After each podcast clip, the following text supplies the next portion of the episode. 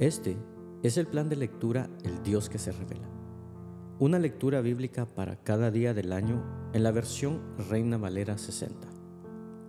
Mis hermanos, hoy es 27 de febrero y nuestro caminar en las Sagradas Escrituras continúa progresando. El día de hoy iremos a Éxodo capítulo 10, en donde continuaremos contemplando la mano firme del Señor y la dureza de corazón del faraón ante las terribles plagas de langostas y tinieblas. Iremos luego al Nuevo Testamento, al Evangelio de Lucas capítulo 13. En este capítulo, el Señor Jesús nos llamará a mostrar evidencia de nuestro arrepentimiento. Asimismo, hablará y pondrá ejemplos de la importancia de la verdadera fe. Volveremos al Antiguo Testamento Job capítulo 28 reflexionará el patriarca acerca de la sabiduría y el entendimiento. Culminaremos en la primera carta a los Corintios capítulo 14. Luego de insistir acerca de la importancia del amor en las capacidades de la iglesia, Pablo hará un claro y firme llamado al orden y a la decencia en medio del culto público a nuestro Dios porque el Señor nos dijo, Dios bendice a los que tienen un corazón puro, pues ellos verán a Dios. Comencemos. Éxodo capítulo 10 dice lo siguiente. Jehová dijo a Moisés, entra a la presencia de Faraón, porque yo he endurecido su corazón y el corazón de sus siervos, para mostrar entre ellos estas mis señales y para que cuentes a tus hijos y a tus nietos las cosas que yo hice en Egipto y mis señales que hice entre ellos, para que sepáis que yo soy Jehová. Entonces vinieron Moisés y Aarón a Faraón y le dijeron, Jehová el Dios de los hebreos ha dicho así, ¿hasta cuándo no querrás humillarte delante de mí? Deja ir a mi pueblo para que me sirva y si aún rehusas dejarlo ir, he aquí que mañana yo traeré sobre tu territorio la langosta, la cual cubrirá la faz de la tierra, de modo que no pueda verse la tierra. Y ella comerá lo que escapó, lo que os quedó del granizo. Comerá asimismo todo árbol que os fructifica en el campo, y llenará tus casas y las casas de todos tus siervos, y las casas de todos los egipcios, cual nunca vieron tus padres ni tus abuelos, desde que ellos fueron sobre la tierra hasta hoy. Y se volvió y salió de delante de Faraón. Entonces los siervos de Faraón le dijeron, ¿hasta cuándo será este hombre un lazo para nosotros? Deja ir a estos hombres para que sirvan a Jehová su Dios ¿acaso no sabes todavía que Egipto está ya destruido? Y Moisés y Aarón volvieron a ser llamados ante Faraón, el cual les dijo, Andad, servid a Jehová vuestro Dios. ¿Quiénes son los que han de ir? Moisés respondió, Hemos de ir con nuestros niños y con nuestros viejos, con nuestros hijos y con nuestras hijas con nuestras ovejas y con nuestras vacas hemos de ir, porque es nuestra fiesta solemne para Jehová. Y él les dijo, Así sea Jehová con vosotros. ¿Cómo os voy a dejar ir a vosotros y a vuestros niños?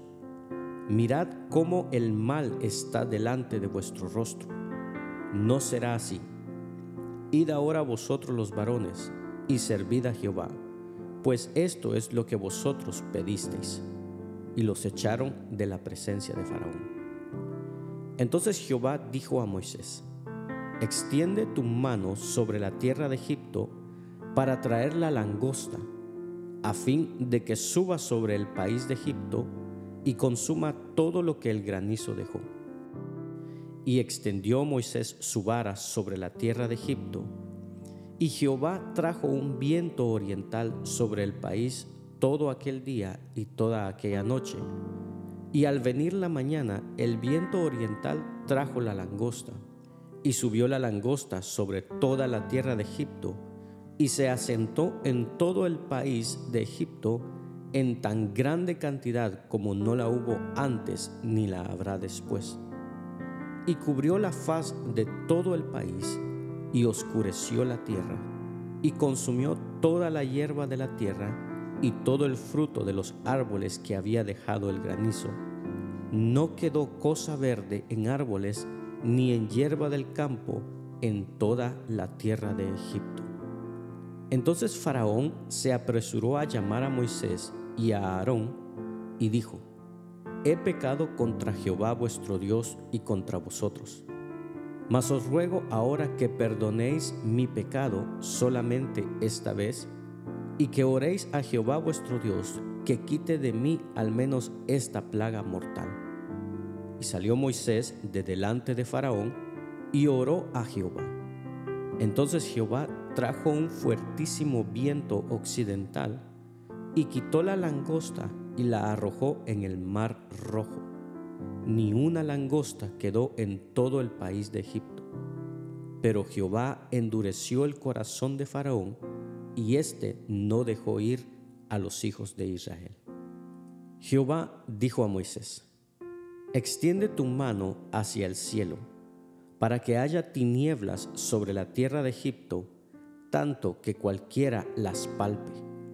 Y extendió Moisés su mano hacia el cielo, y hubo densas tinieblas sobre toda la tierra de Egipto por tres días. Ninguno vio a su prójimo, ni nadie se levantó de su lugar en tres días mas todos los hijos de Israel tenían luz en sus habitaciones. Entonces Faraón hizo llamar a Moisés y dijo, Id, servid a Jehová, solamente queden vuestras ovejas y vuestras vacas, y vayan también vuestros niños con vosotros. Y Moisés respondió, Tú también nos darás sacrificios y holocaustos que sacrifiquemos para Jehová nuestro Dios Nuestros ganados irán también con nosotros. No quedará ni una pezuña, porque de ellos hemos de tomar para servir a Jehová nuestro Dios. Y no sabemos con qué hemos de servir a Jehová hasta que lleguemos allá. Pero Jehová endureció el corazón de Faraón y no quiso dejarlos ir. Y le dijo Faraón, retírate de mí guárdate que no veas más mi rostro, porque en cualquier día que vieres mi rostro, morirás. Y Moisés respondió, bien has dicho, no veré más tu rostro. Vayamos ahora al Nuevo Testamento, al Evangelio de Lucas capítulo 13. Escuchemos el Evangelio del Señor. En este mismo tiempo estaban allí algunos que le contaban acerca de los Galileos cuya sangre Pilato había mezclado con los sacrificios de ellos. Respondiendo Jesús, les dijo, ¿pensáis que estos Galileos, porque padecieron tales cosas, eran más pecadores que todos los Galileos? Os digo, no. Antes, si no os arrepentís, todos pereceréis igualmente o aquellos dieciocho sobre los cuales cayó la torre de Siloé y los mató, ¿pensáis que eran más culpables que todos los hombres que habitan en Jerusalén? Os digo, no. Antes, si no os arrepentís, todos pereceréis igualmente. Dijo también esta parábola. Tenía un hombre una higuera plantada en su viña, y vino a buscar fruto en ella y no lo halló y dijo al viñador, He aquí, hace tres años que vengo a buscar fruto en esta higuera y no lo hallo. Córtala. ¿Para qué inutiliza también la tierra? Él entonces respondiendo le dijo, Señor, déjala todavía este año hasta que yo cabe alrededor de ella y la abone. Y si diere fruto, bien, y si no, la cortarás después. Enseñaba Jesús en una sinagoga en el día de reposo, y había allí una mujer que desde hacía 18 años tenía espíritu de enfermedad y andaba encorvada, y en ninguna manera se podía enderezar. Cuando Jesús la vio, la llamó y le dijo, Mujer, eres libre de tu enfermedad. Y puso las manos sobre ella, y ella se enderezó luego y glorificaba a Dios. Pero el principal de la sinagoga, enojado de que Jesús hubiese sanado en el día de reposo, dijo a la gente, Seis días hay en que se debe trabajar. En estos, pues, venid y sed sanados, y no en día de reposo. Entonces el Señor le respondió y dijo, Hipócrita, cada uno de vosotros no desata en el día de reposo su buey o su asno del pesebre y lo lleva a beber? Y a esta hija de Abraham, que Satanás había atado 18 años, ¿no se le había de desatar de esta ligadura en el día de reposo? Al decir él estas cosas, se avergonzaban todos sus adversarios, pero todo el pueblo se regocijaba por todas las cosas gloriosas hechas por él. Y dijo, ¿a qué es semejante el reino de Dios y con qué lo compararé? Es semejante al grano de mostaza que un hombre tomó y sembró en su huerto, y creció y se hizo árbol grande, y las aves del cielo anidaron en sus ramas. Y volvió a decir, ¿A qué compararé el reino de Dios?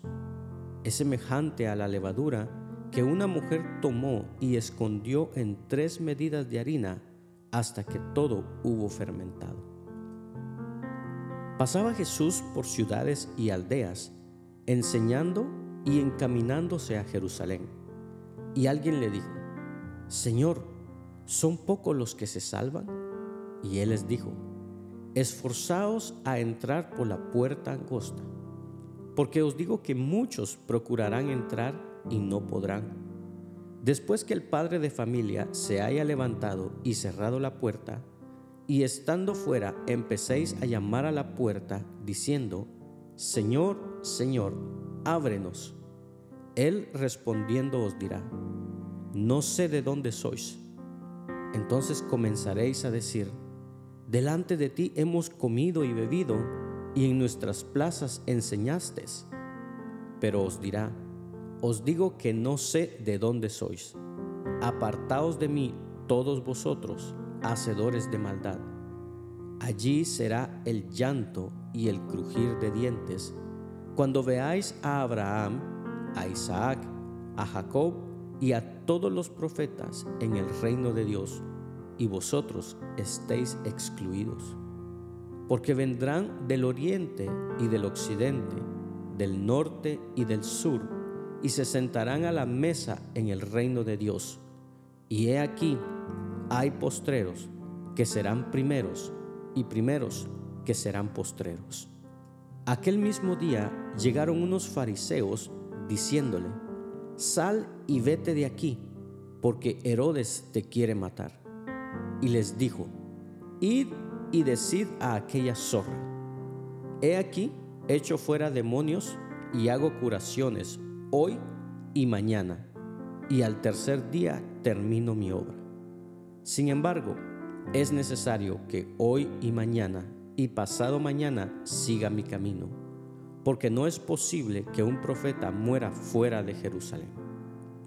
Jerusalén, Jerusalén, que matas a los profetas y apedreas a los que te son enviados.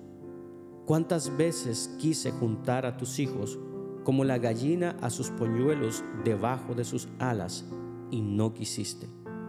He aquí, vuestra casa os es dejada desierta y os digo que no me veréis hasta que llegue el tiempo en que digas, bendito el que viene en el nombre del Señor.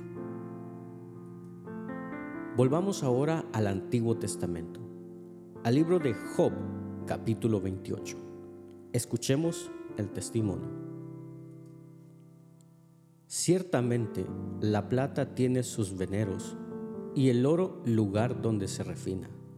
El hierro se saca del polvo y de la piedra se funde el cobre.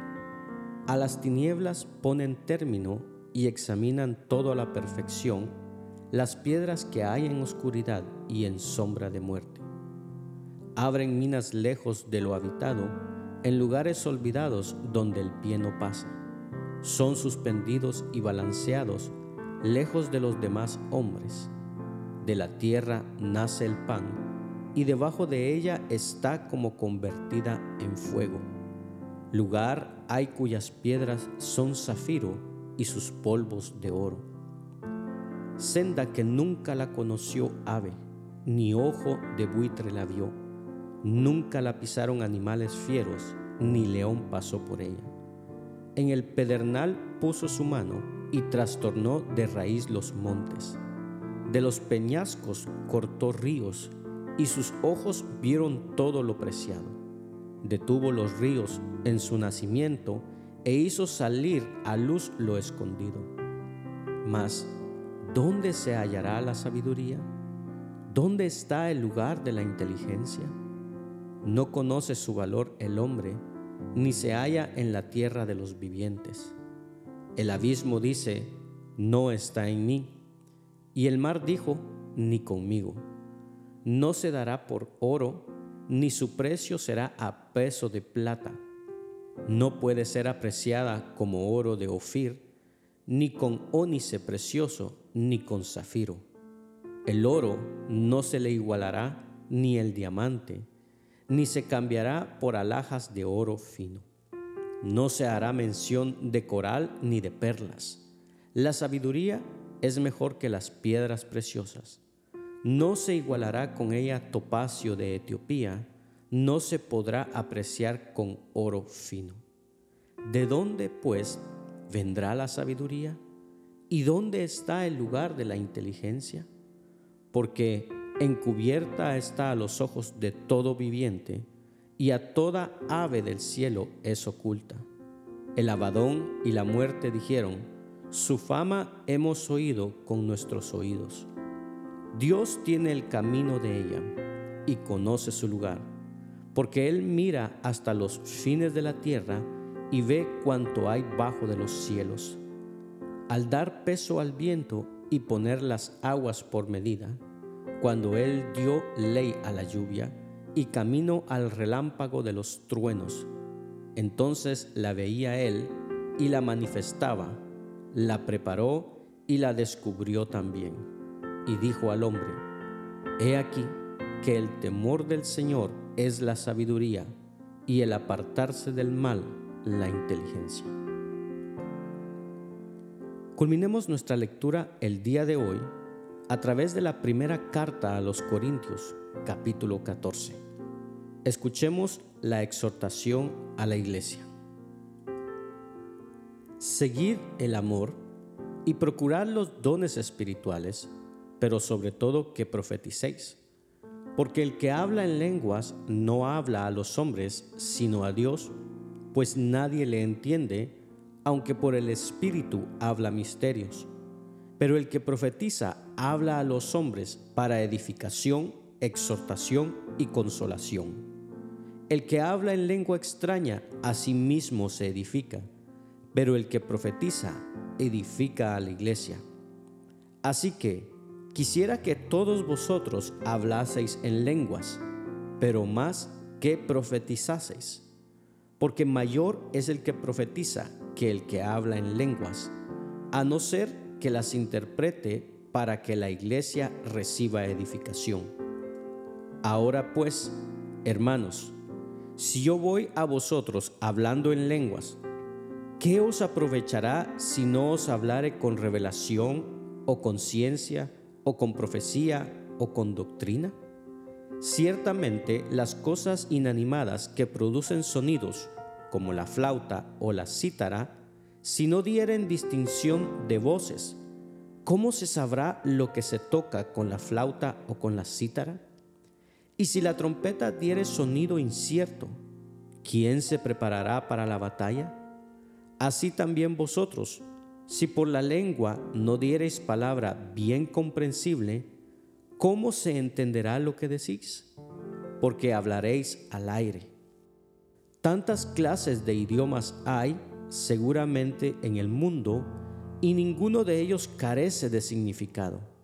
Pero si yo ignoro el valor de las palabras, seré como extranjero para el que habla, y el que habla será como extranjero para mí.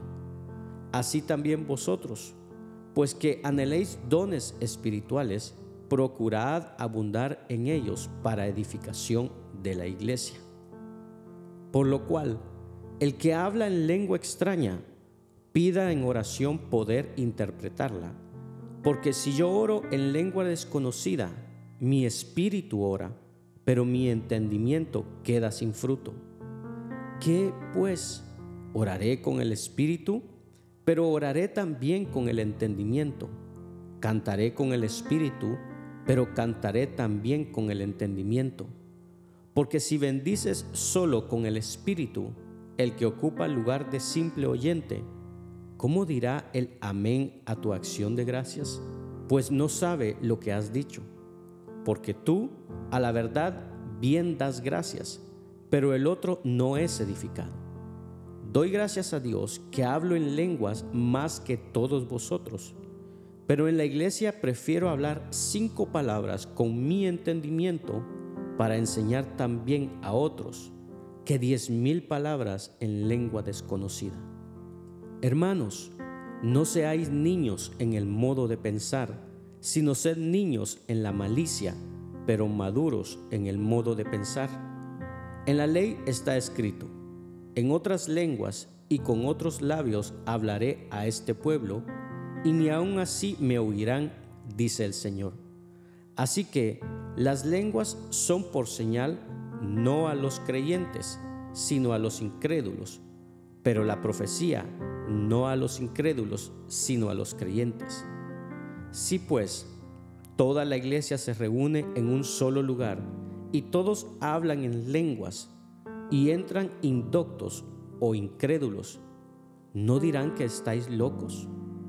Pero si todos profetizan y entran algún incrédulo o indocto, por todos es convencido, por todos es juzgado lo oculto de su corazón se hace manifiesto y así, postrándose sobre el rostro, adorará a Dios, declarando que verdaderamente Dios está entre vosotros.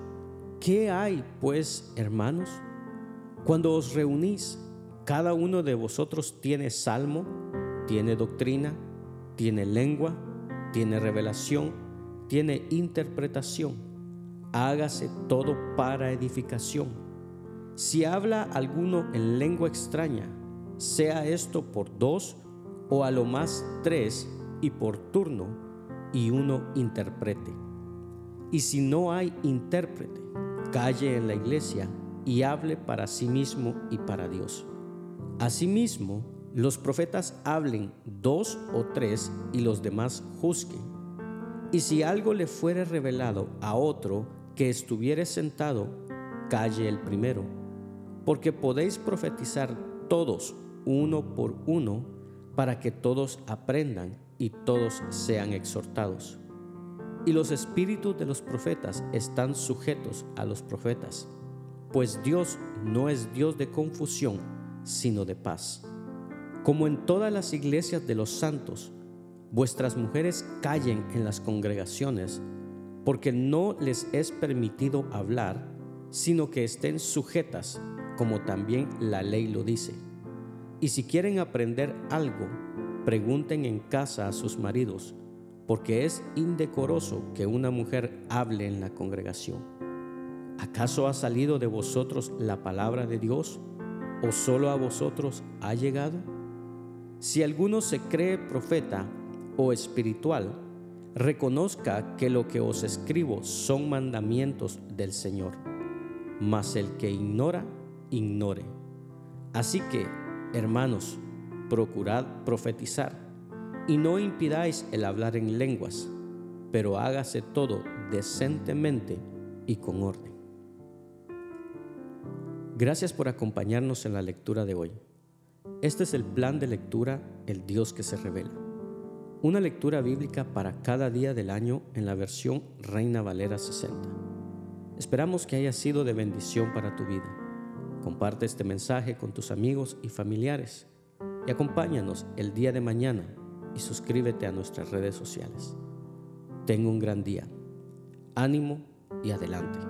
Y recuerda, ser de bendición en donde quiera que estemos es el propósito de Dios por el cual nacimos.